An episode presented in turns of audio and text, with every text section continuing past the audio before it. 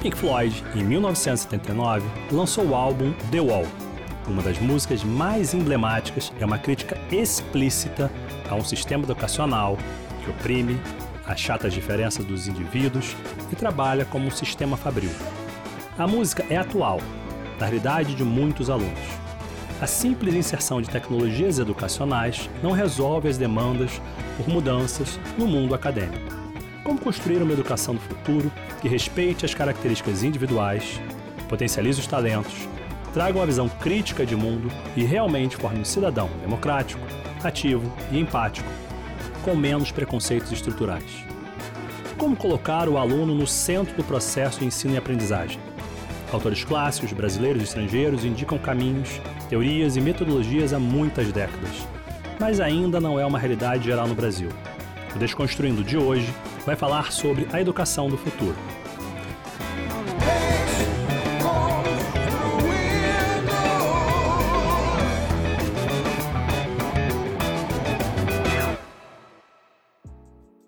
Bem-vindos a mais um episódio do Desconstruindo. Eu sou Eduardo Murat e aqui comigo hoje na bancada eu tenho Márcio Hall. Oi, pessoal. E infelizmente hoje, pessoal, o nosso amigo Arnaldo não vai poder. Ele está com algumas outras atividades, mas já já ele volta e com todo o seu bom humor e suas observações de sempre. Se cuida aí, Arnaldo. Para falar sobre o tema de hoje, nós temos dois convidados especialíssimos. Primeiro, a gente tem aqui a Stefânia Mello. Stefânia é arquiteta e urbanista, mestre em arquitetura e urbanismo pela Universidade Federal Fluminense, faculdade que eu dou aula, Alexandre também. Há 13 anos na Eletrobras, atuando no Procel, o Programa Nacional de Conservação de Energia Elétrica, no setor de edificações, promovendo ações de regulamentação, capacitação, disseminação, cooperações técnicas e fomento ao desenvolvimento tecnológico do setor. Coordena o grupo técnico de edificações do Comitê Gestor de Indicadores de Eficiência Energética, presidido pelo Ministério das Minas e Energia. É mãe de Francisco, de 9 anos. Bem-vinda, Estefânia! Muito obrigada pelo convite. Maravilha. E completando a nossa bancada de hoje, a gente tem um querido amigo, que foi meu professor, inclusive, gente. Apesar de ser um rapaz novo, né? Alexandre Fárbias. Doutor, mestre em design pela PUC do Rio, mestre em educação e linguagem pela USP, professor do PPG Mídia e Cotidiano da graduação em jornalismo da UF, coordenador do grupo de pesquisa Educa Mídias, é isso, Fárbias? Educa Mídias, maravilha. Educamídias.com. Perfeito. Educação para as mídias em comunicação na UF. E do laboratório Lins Design. Linguagem, interação e construção de sentidos na PUC Rio. Bem-vindo, meu querido amigo Alexandre. Obrigado pelo convite, Eduardo. Um prazer enorme estar aqui com vocês hoje.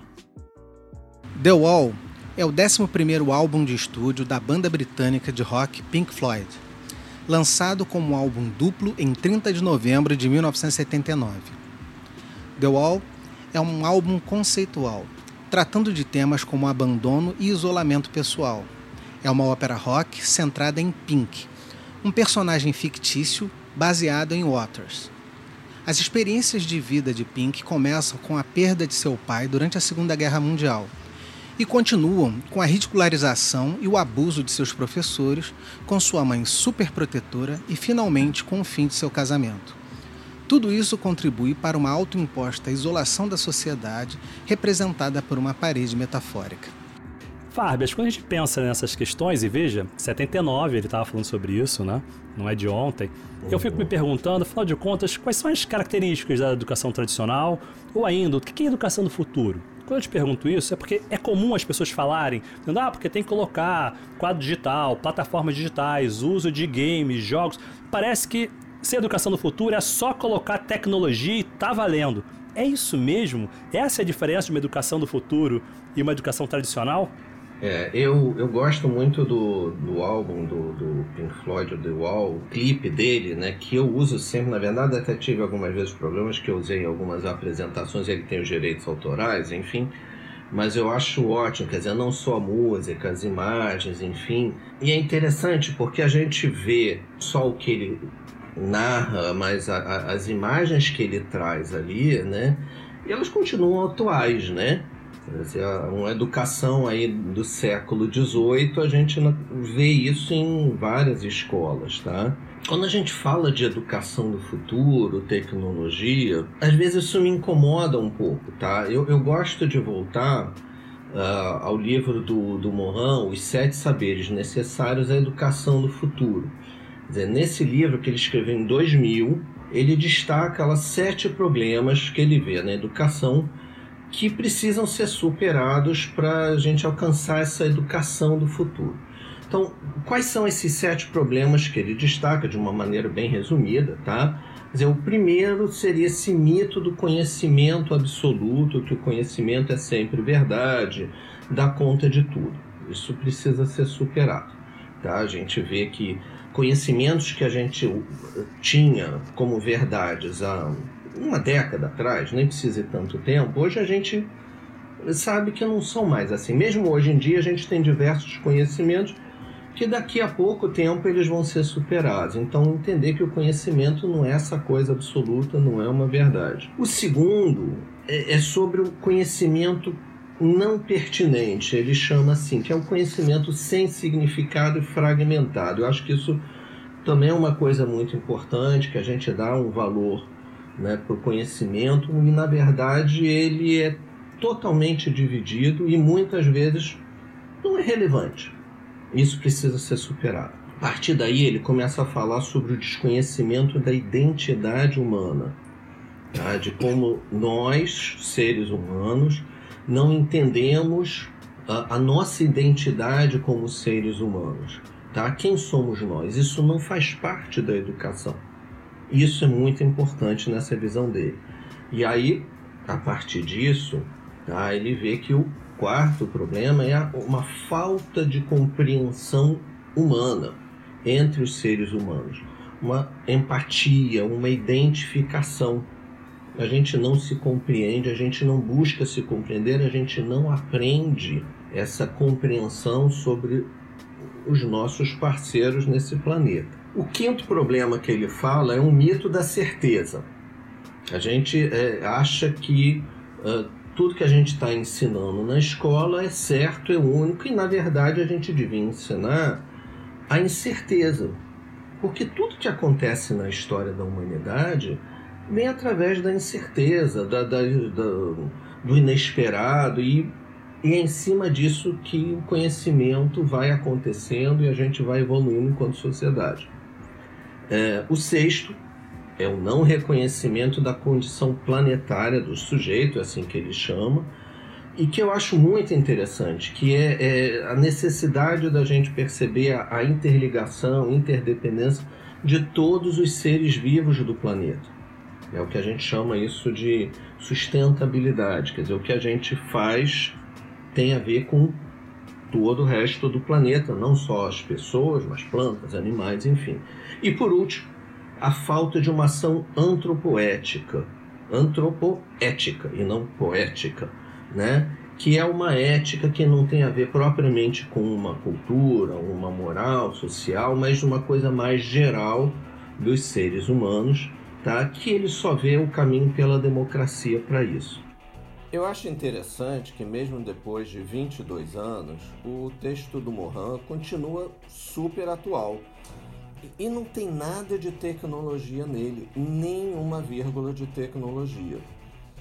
E aí, o curioso é que no ano de 2000, ali na mesma época que ele lançou o livro, teve um congresso em Buenos Aires, o Congresso do Livro, patrocinado pela Unesco, e nele o Bill Gates subiu no palanque para decretar o fim do livro impresso.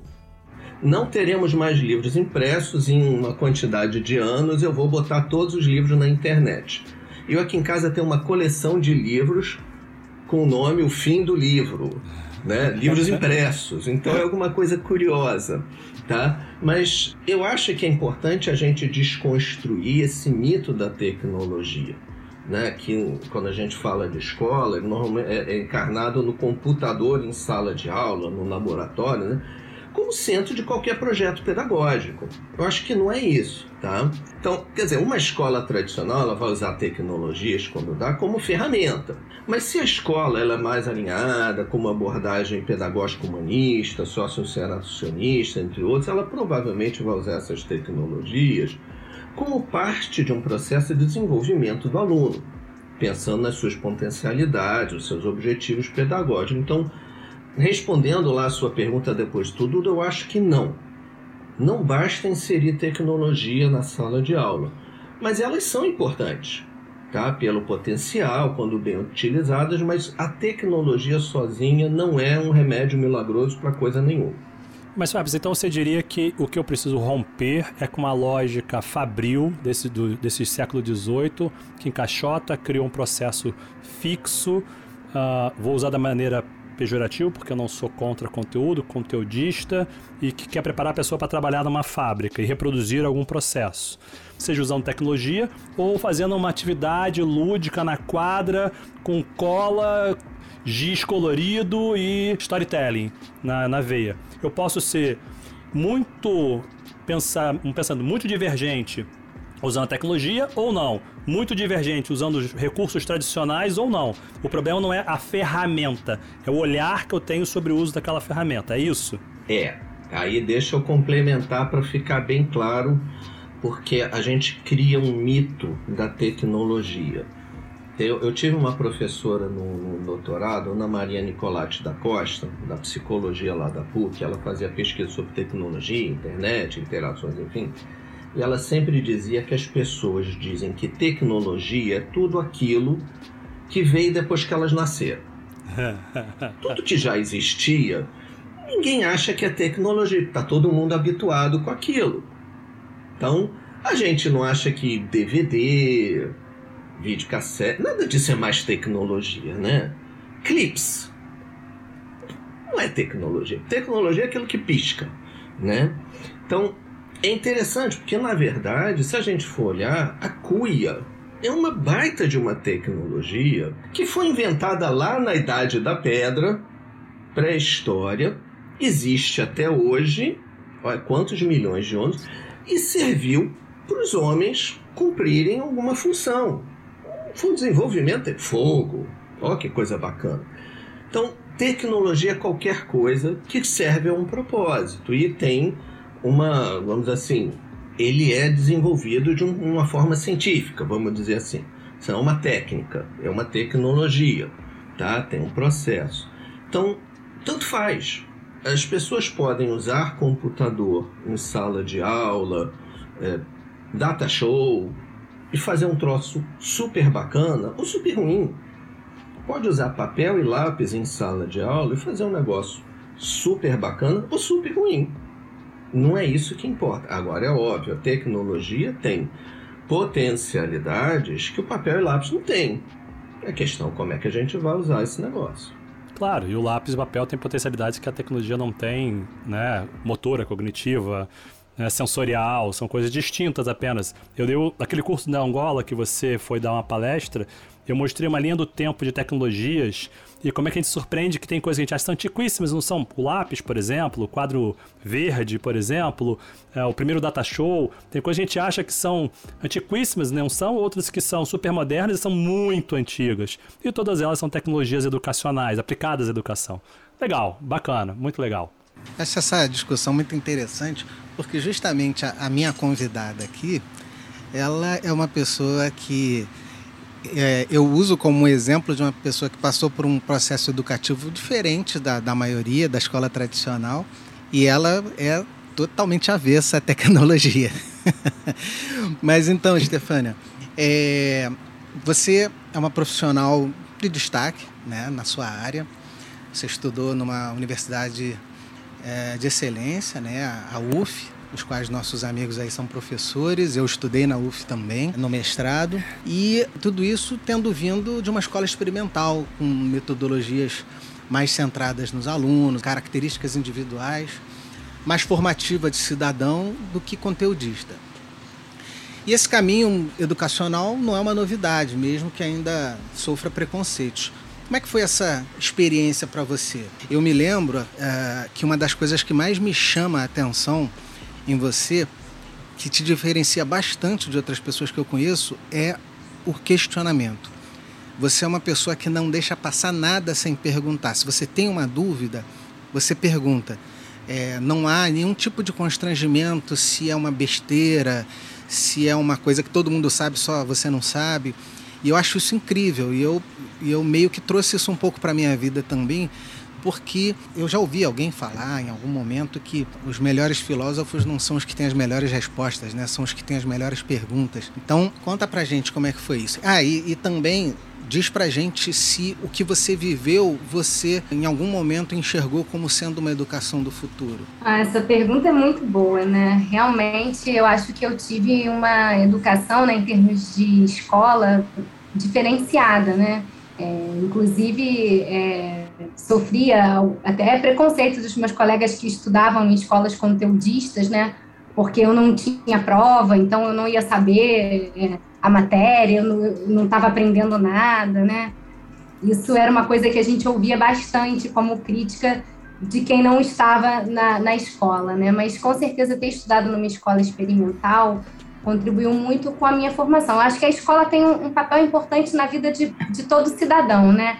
E dependendo de, de como você experimenta aquela escola, isso pode potencializar suas melhores competências e habilidades. Eu acho que esse foi o grande diferencial da, da escola em que eu estudei, né? Que é uma escola experimental em que ela tinha, obviamente, o conteúdo, né, que deveria ser passado, que é passado por todas as escolas, mas ela também ensinava coisas práticas do cotidiano, né, a gente tinha aulas, por exemplo, de educação para o lar, né, que a gente aprendia a, a cozinhar, a pregar botão, essas coisas mais do cotidiano, a gente aprendia a trabalhar com madeira, tinha aula de eletricidade, como trocar uma resistência de chuveiro, essas coisas bem básicas, assim, né, técnicas agrícolas, e também tinha muita formação é, artista, né? Nossa aula de artes, que é uma, uma disciplina é, obrigatória, né? Ela se dividia em cerâmica, fotografia, pintura em tecido, é, desenho, enfim, tinha uma série de, de experiências, né? De oportunidades para experimentar.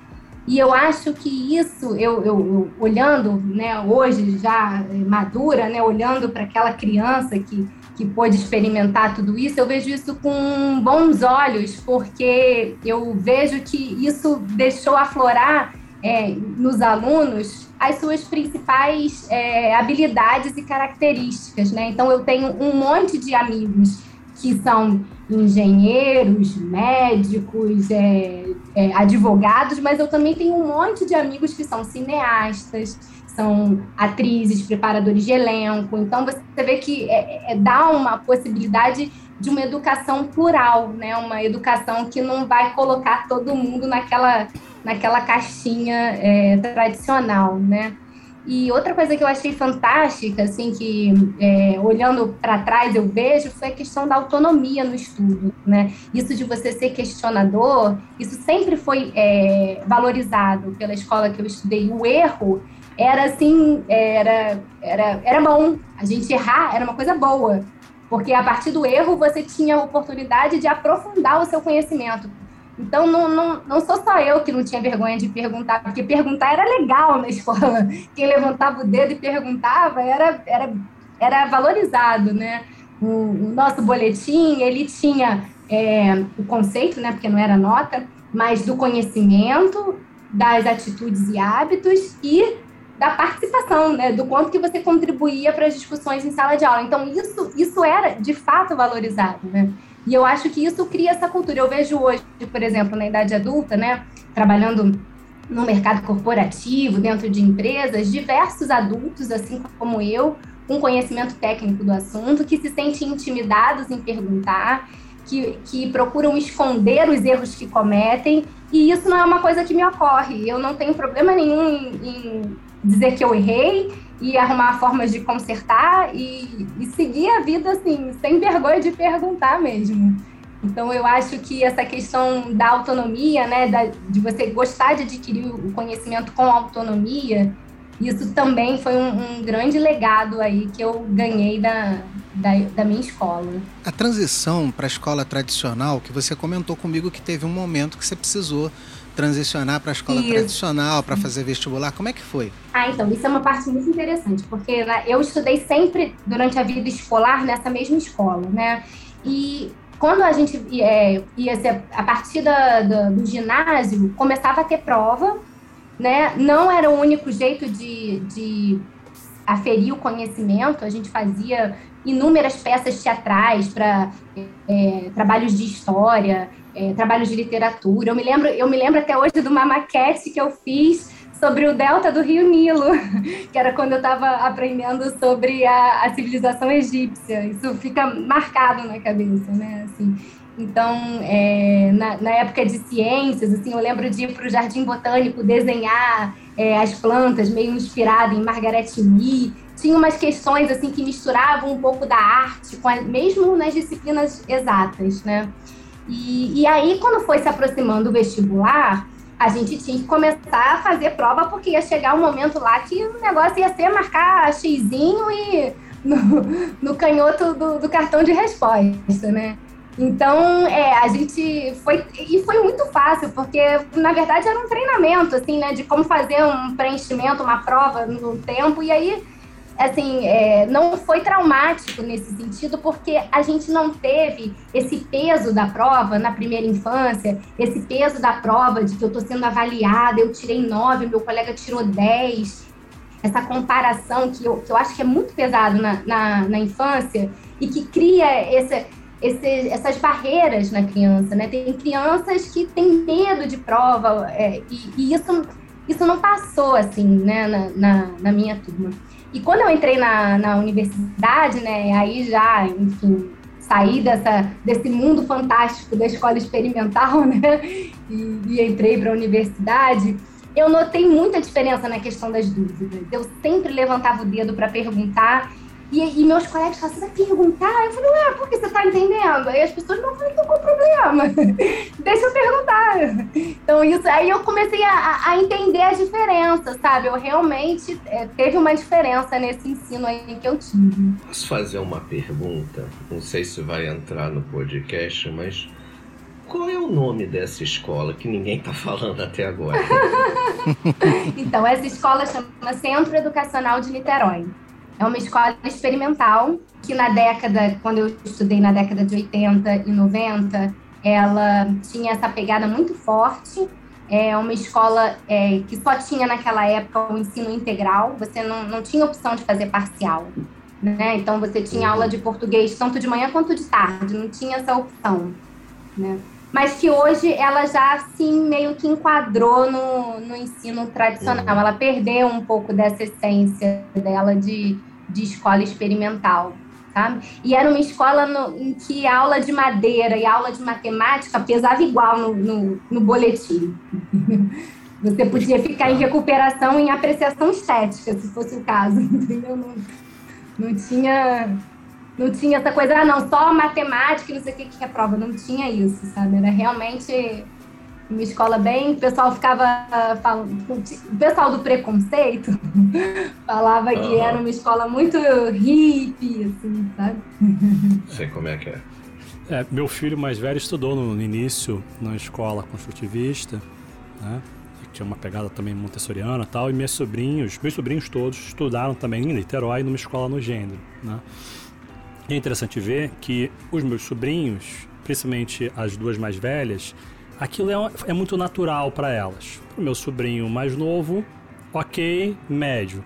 Para o Heitor, o perfil dele, indivíduo, por mais que ele seja né, também indo para músico, é uma pessoa que escreve muito bem, letrista, mas ele precisa, até aqui, né, de uma estrutura.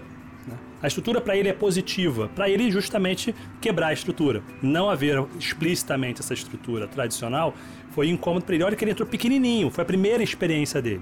Tanto que eu tive que dar um passo atrás com ele, trazer para uma escola intermediária para ele poder fluir melhor.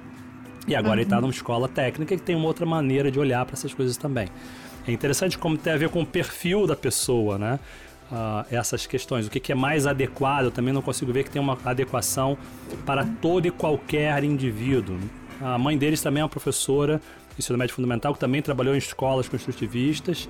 Tinha uma série de desafios na maneira de construir, porque assistia na sala pessoas que estavam em diferentes ciclos, fases. Tinha também jovens que eu acho isso maravilhoso, que tinham uma série de características diferenciadas, ou tinha né, uma hiperatividade, ou tinha algum tipo de necessidade cognitiva especial, tinha várias possibilidades e este acolhimento, essa diversidade de olhares, de pessoas, foi positivo, tanto para o Heitor como meus sobrinhos, e no caso da experiência da mãe deles, né, da Patrícia. No meu caso, eu quero aproveitar, já que a, a vibe do programa é a desconstrução, e eu acho importante falar isso porque foi uma experiência. Eu gostaria de poder voltar no tempo, mas não posso. Quando meus filhos nasceram, a minha esposa queria. É, ela é da área de humanas, né? E ela queria que eles estudassem numa escola assim. Mas naquele tempo eu não tinha esse tipo de reflexão e acabei fazendo valer a minha vontade com esse discurso. Olha, na vida inteira eles vão ter que fazer concurso, vestibular, não sei o que e tal. E lamentavelmente ela se deixou vencer, entendeu? Porque hoje, hoje se fosse hoje, eu, eu, eu procuraria esse tipo de escola com certeza, com a mais absoluta certeza. E, e digo isso até para que as pessoas que hoje estão na dúvida e tão, estão escutando esse episódio do podcast, que elas reflitam. Né? Reflitam sobre a fala da Stefânia, reflita sobre as coisas que o Alexandre está trazendo para gente, porque é uma oportunidade, cara. Começar desde cedo num outro viés, num viés mais legal, né, que valorize os potenciais dos seus filhos, é impagável e eu não posso mais voltar atrás. É, a única coisa que estou colocando é importante ter é que assim, é, qualquer coisa que seja solução única é ruim, né? Então, assim como para algumas pessoas uma escola tradicional ainda será a melhor solução, para outros uma escola de outros modelos será a melhor solução. Depende do perfil do indivíduo na ponta. E a uhum. gente tem outros mecanismos para dar também esses espaços de liberdade. Eu estudei numa escola, até, uma, até conhecer você, Marta, até o Cefet, que era uma, na primeira escola, uma escola pequena, mas tradicional.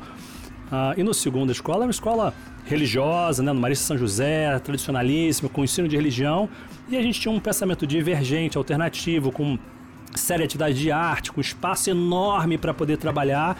E aquilo me foi aquela estar naquela instituição não tolhiu de forma nenhuma, muito pelo contrário, um pensamento divergente, crítico, com olhar alternativo, questionador, e porque uma série de outras dimensões eu tinha também fora dali, né?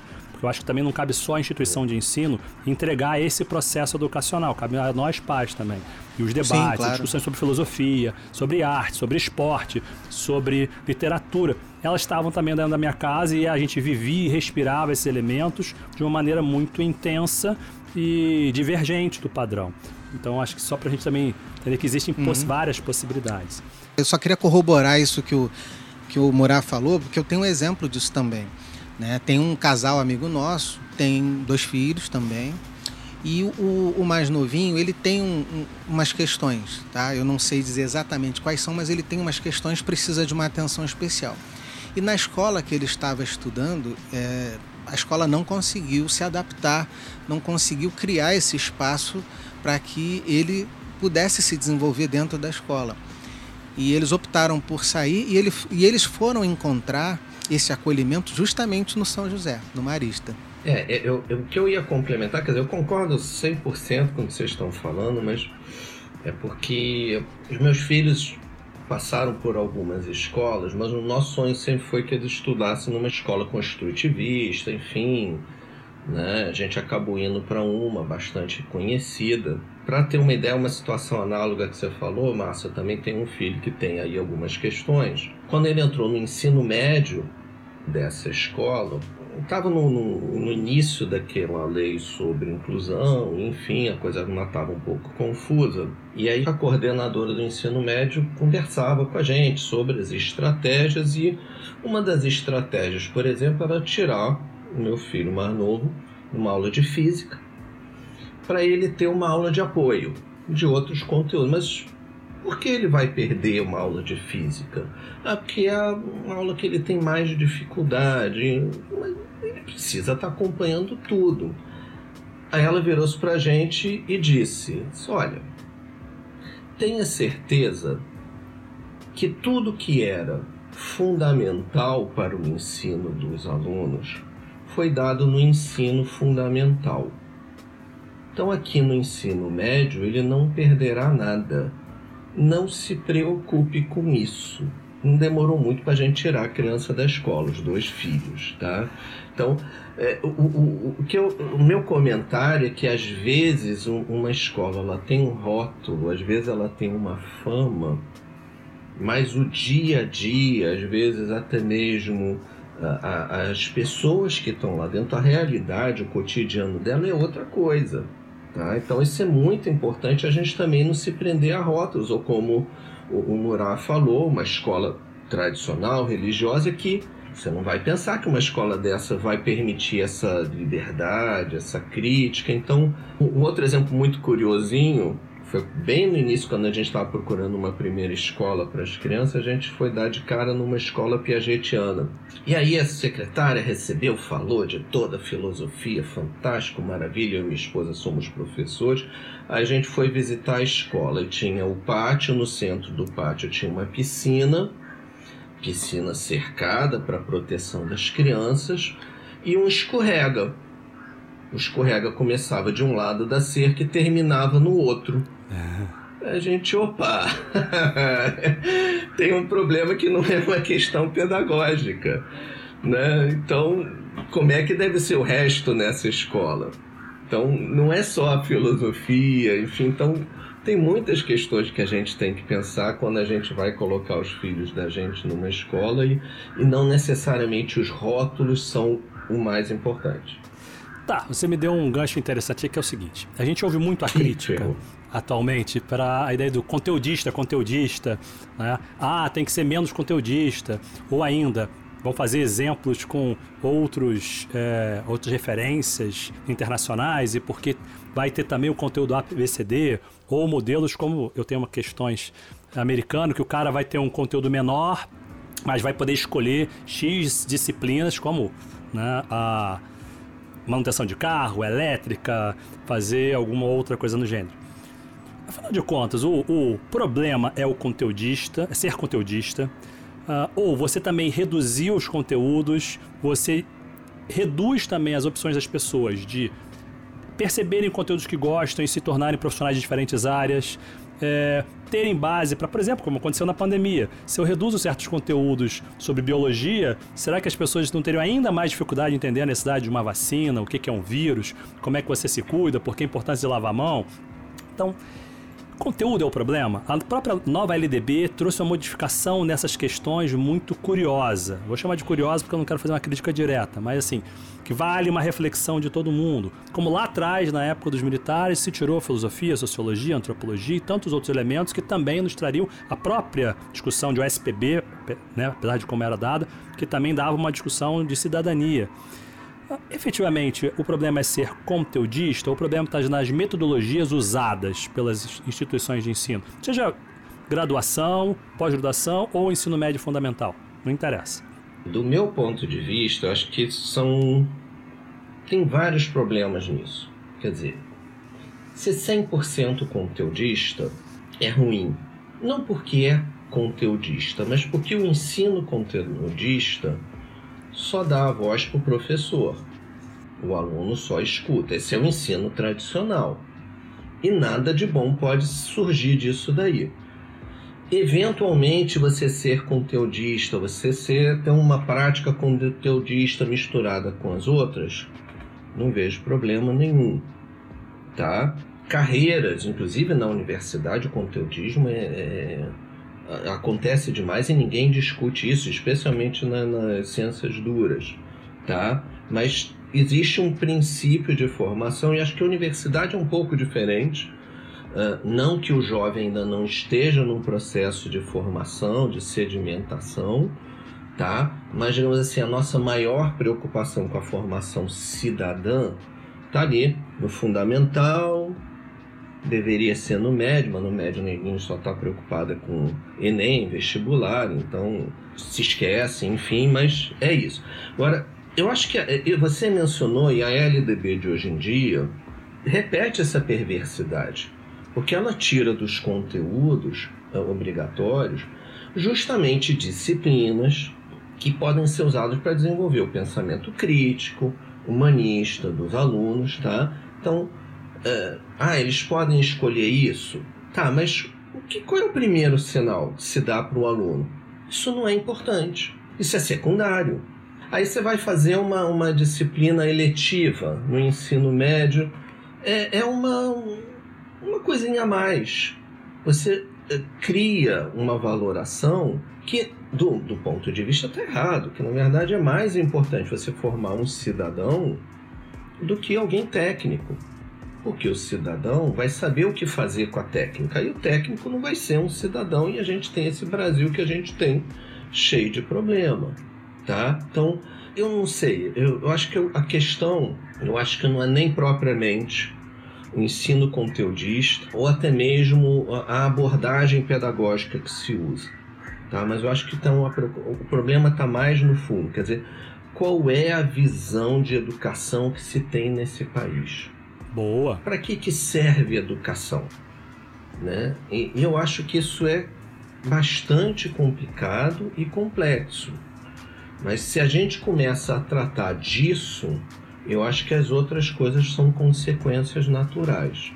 Ou pelo menos podem ser tratadas de alguma forma mais firme, vamos dizer assim. Porque, Fábio, eu sempre conversando com o Márcio sobre isso, né? Nossos filhos têm mais velhos têm a mesma idade, estudaram juntos, inclusive por coincidência, foi quando a gente se reencontrou anos depois. Eu tenho uma relação com aprender muito lúdica. Aprender para mim é, é um prazer, sempre foi. Eu sempre tive curiosidade sobre como as coisas funcionam em qualquer coisa.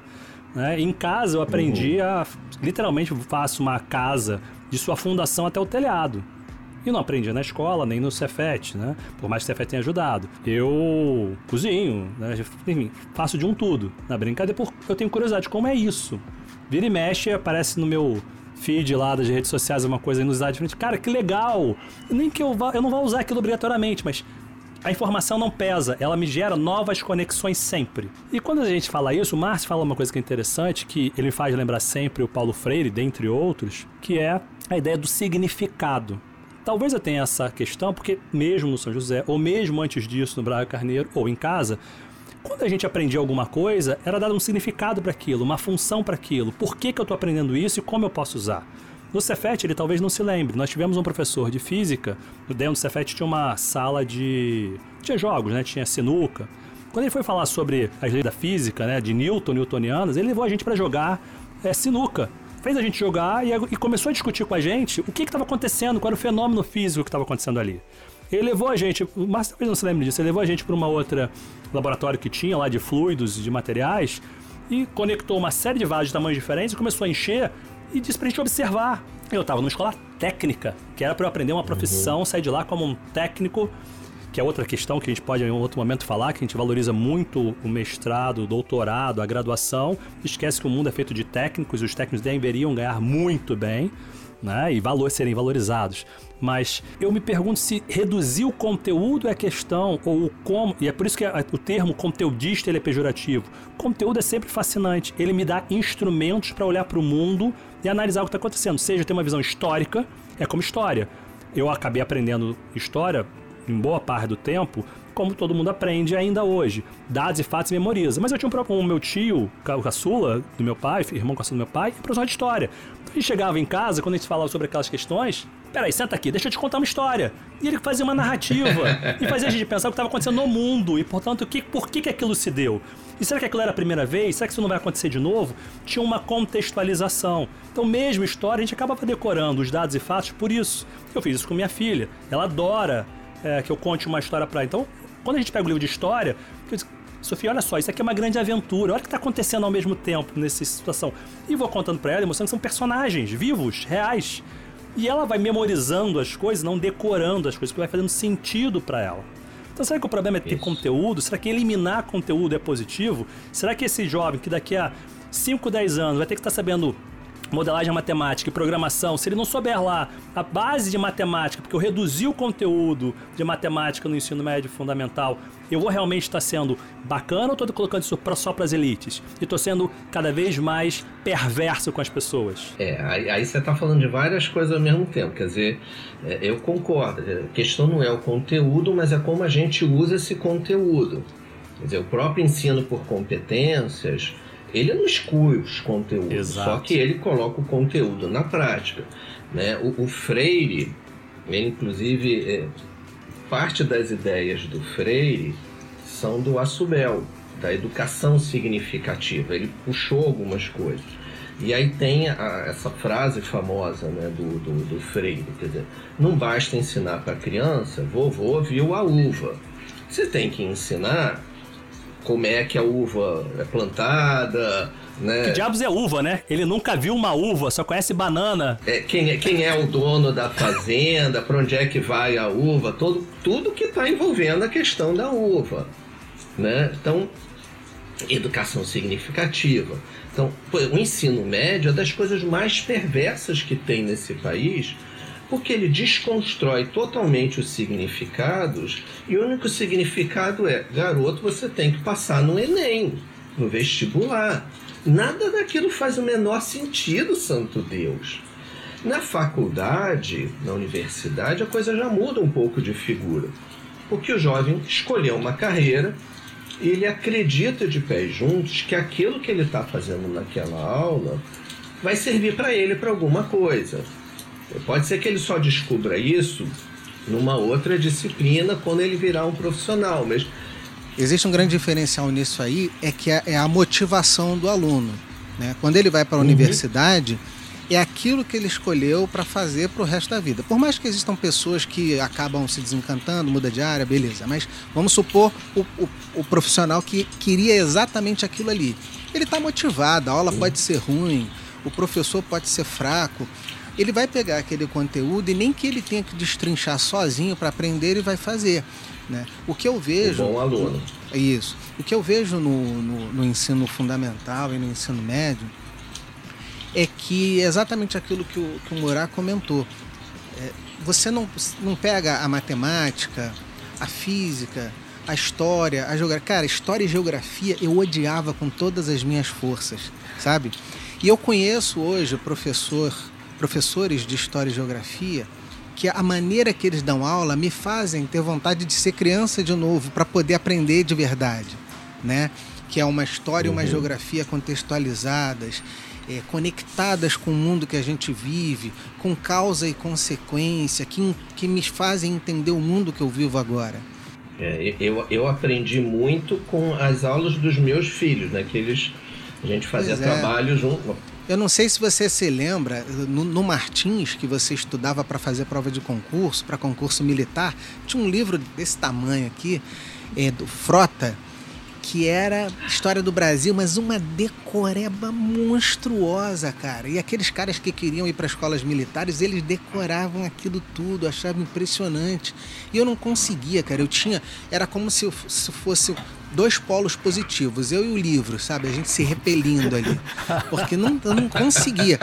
E a matemática e a física, que eram coisas que, que estavam dentro do, hall das coisas que eu curtia, eu, eu, eu via os professores perdendo grandes oportunidades de ensinar aquilo de uma forma tão bacana. Pô, você tem é, movimento circular, né? Você pode falar é, da máquina de lavar, você pode falar do escorrega, né? corpos que emitem luz e corpos que não têm luz própria. Você pode pegar aquela bola de isopor gigante uma lanterna, você dá aula toda só com isso, sabe? E os caras não fazem, né? E, e, e, o que eu acho que assim a nossa escola daria um salto muito grande e eu concordo que o problema não é ser conteudista é como você usa é, é isso né eu, é, eu acho que falta uma não sei se esse termo tem algum sentido, mas uma, uma, uma, uma empatia pedagógica e educacional de se colocar no lugar do aluno e dizer, cara, eu estou descobrindo o mundo, me ajuda. E ele não está é, é, ajudando o aluno a descobrir o mundo, ele está gerando mais mistério na cabeça do cara. E pior ainda, gerando ojeriza a coisas que não precisava ter ojeriza. História, geografia, uhum. matemática, química, física. Márcio, minha sobrinha mais velha, que hoje tem 24 anos, ela devia estar com uns, sei lá, 7, 8, ela é pirralha. Foi lá em casa, foi todo mundo lá em casa, e ela estava aprendendo sobre dia, noite, lua. E ela virou para mim, e para minha esposa na época, a Patrícia, que você conhece, e ela, Tio, tia, como é que é isso? Eu não entendi. O professor explicou eu tenho um globo terrestre. Vem cá. Aí levamos ela pro quarto, onde tava o globo, fechamos as cortinas todas. demos uma lanterna na mão dela e fizemos com que, óbvio, você é o Sol. Aqui está a Terra. Começa a andar em volta do Sol e ver da Terra e ver o que acontece. Agora você espera aí. Aí fui lá, peguei um outro objeto redondo, brilhante, menor, e toma, agora isso aqui é a Lua. E fui girando, andando com ela, fazendo a brincadeira de Sol e Lua com ela. E aí? O que aconteceu aqui? E ela começou a fazer uma série de, de digressões e análises. Ela, ah, então era isso que o professor queria dizer aquilo. Era essa a situação. Eu, é, é, isso aí agora. E a Patrícia é uma tremenda professora de ciências, né? Foi complementando tecnicamente a coisa. E para ela fez sentido a história. De tudo uhum. que ela estava uhum. decorando, ah, então. E começou a fazer uma série de análises complementares que o professor voltou lá depois. Mas ela descobriu o que estava acontecendo. Foi a mesma pessoa que, com 6 anos de idade, Bacana. nunca tinha visto uma máquina de escrever, eu tenho a máquina de escrever tradicional. Ela olhou para a máquina de escrever e disse: Dindo, Dindo, o que, que é isso? Peraí, fui lá. E ela funciona, a máquina de escrever, tá? Até hoje funciona. Coloquei o papel, ajeitei bonitinho, disse: Brinca aí. E ela foi lá, brincou. Daqui a pouco ela voltou: Que legal! Isso é um teclado com impressora. É uma maneira de você dizer o que, que é isso. Né? Expliquei o que, que era, uhum. ela achou muito legal e foi embora, e foi fazer outra coisa. Por essa questão de você dar significado, sentido e uso para as coisas. Imagina se eu fosse tirar dela uhum. informação e conteúdo, ela talvez achasse que a Terra é plana. Se eu não mostrasse o globo terrestre, mostrasse o que estava acontecendo. Opa. Graças a Deus, ela não acha que a Terra é plana, graças a Deus. né? E a ciência na veia.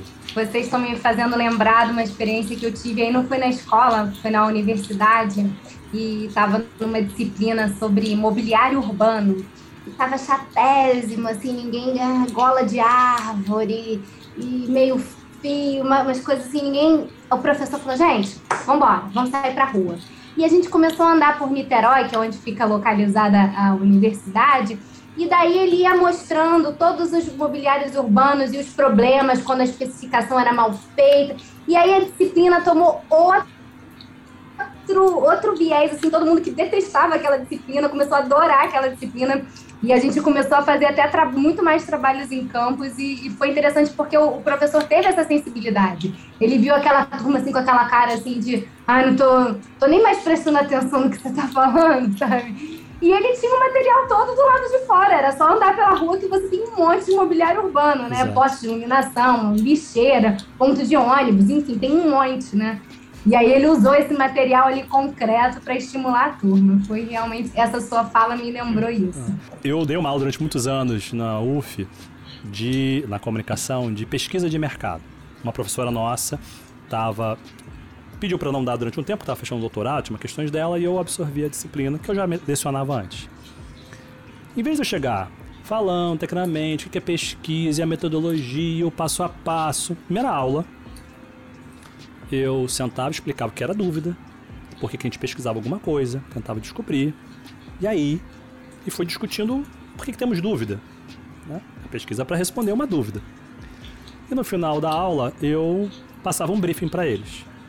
Mas um briefing incompleto, para eles terem que ir a campo, até a semana seguinte, fazer uma pesquisa, como se eu fosse um cliente, eles fossem as agências de pesquisa e tivessem que me entregar o resultado. E a pergunta sempre que eles faziam, mas qual é a metodologia? Não sei. Eu sou seu cliente, você quer agência, se vira. Não, mas quais são as Olha só, eu quero descobrir isso. Meu problema é esse. Como é que você vai resolver? O problema é seu.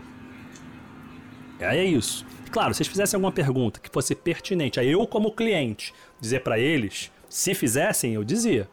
Se não fizessem, eles tinham que aprender a perguntar, a tirar o briefing de mim. Tocava. Claro que com internet, com todo mundo, tá tudo disponível e viam trabalhos muito interessantes e outros nem tantos. E conforme cada um deles apresentava, na semana seguinte, tinha uma semana para apresentar, tá bom? Eu ia pontuando, aí sim, na estrutura metodológica, olha, isso aqui que você fez aqui tá muito legal, isso representa isso, isso aqui não tá, isso tá faltando tal elemento. E foi fazendo sentido para eles. E a partir daí, quando eu comecei a entrar de maneira formal na disciplina, mostrando o passo a passo, eles mesmos, ah, então aquilo que a gente fez lá, isso aqui, eu, é, é. Então aquela dificuldade que deu aquele erro é por causa disso? É. E foi fazendo nexo para eles. E ao longo do caminho eles faziam uma série de simulações, uma série de atividades reais, práticas. Fizemos durante quatro anos uma pesquisa sobre tatuagem, que, com milhares de entrevistados, interessantíssima. Que eles efetivamente tiveram que ir a campo. Efetivamente tiveram que consultar as pessoas, entender as distorções que acontecem no processo, para aí sim trazer o texto teórico e dizer, ah, então é isso que fulano quer dizer quando tem a indução na minha pergunta. E você não deixa de ter a teoria, não deixa de ter o ferramental, não deixa de ter reflexão e não deixa de ter o pragmático. Né? Porque quando as pessoas dizem que a teoria na prática é outra, eu fico enlouquecido, porque ou não sabe o que é teoria, ou aplicou uma teoria que não cabe àquela situação, ou não percebeu que ela precisa de um complemento, um suporte pelo contexto para poder se dar. Então eu fico enlouquecido quando alguém me diz: Ah, a teoria na prática é outra. Eu disse, o que você está chamando de teoria, amor? para começar a brincadeira. Então, essa pergunta é para vocês dois. É uma, uma, reflexão sobre profissional do futuro. O, o Fórum Econômico Mundial né? Ele tem uns relatórios que coloca como umas características importantes para esses profissionais do futuro, é, como liderança, negociação, comunicação, visão estratégica, raciocínio lógico, empatia, entre muitas outras. E essas características normalmente não são desenvolvidas é, no currículo das universidades, né? Então, que, que vocês acham? Esse tipo de desenvolvimento do profissional, ele, ele deve ser parte do currículo da universidade ou a pessoa tem que buscar isso por outros caminhos? Bom, eu acho que essas habilidades, elas, elas estão aí na vida, né? É claro que a universidade, a escola, ela pode ensinar e incentivar, né, como se adquirir, né, treinar essas habilidades, mas eu não acredito que seja a única fonte dessa informação. Eu acho que isso a gente aprende no dia a dia também, né, no que a gente aprende na nossa família, em casa. É, eu vejo muito isso é, como habilidades é, é fortíssimas, assim, com demandas muito altas no ambiente de trabalho, né? Eu vejo pessoas excepcionais, mas que não têm nenhuma empatia não conseguem ver o que o outro quer. Então, assim, apesar da pessoa ter o um conhecimento, numa reunião ela não consegue entender o que, que o outro está querendo que ela diga, que é uma coisa bem básica, assim, de você entender o que, que o outro está te perguntando, né? E isso é um pouco você tentar se colocar no lugar do outro. Não, não era isso que ele está querendo, ele está querendo entender. Então, eu acho que isso são habilidades que sim, né? Eu acho que devem ser ensinadas, mas eu acho que a gente também constrói né, isso durante a vida e, e tendo assim, um, olhar para o outro também, né? Ser menos autocentrado. Eu acho interessante, quer dizer, quando o Fórum Econômico Mundial, né, Fórum Econômico Mundial, é, e outras entidades desse mesmo caráter fazem essas uh, listinhas de características né, para uma educação do futuro. Não está falando só de universidade, está falando também né, da, das escolas, enfim. Na verdade, de um profissional acho... do futuro. Do profissional do futuro. É, o profissional do futuro que hoje em dia começa já no jardim de infância, né? Eu vejo um monte de propaganda aí na rua, né? Isso. Já estamos preparando o seu filho, aquela criancinha. Já de terninho, né? Isso, é. É, enfim. Mas é, eu acho interessante porque concordo a questão da empatia, não, não, não desfaço, mas essas listas sempre começam com liderança, né? né? Formar os líderes de amanhã. Isso me incomoda porque é, é... e os filhos das classes trabalhadoras? Boa pergunta. O que é reservado? O que é reservado os filhos das classes trabalhadoras quando se faz essas predições educacionais né, eh, do que, que vão ser essa, esses sujeitos, né, essas crianças no futuro.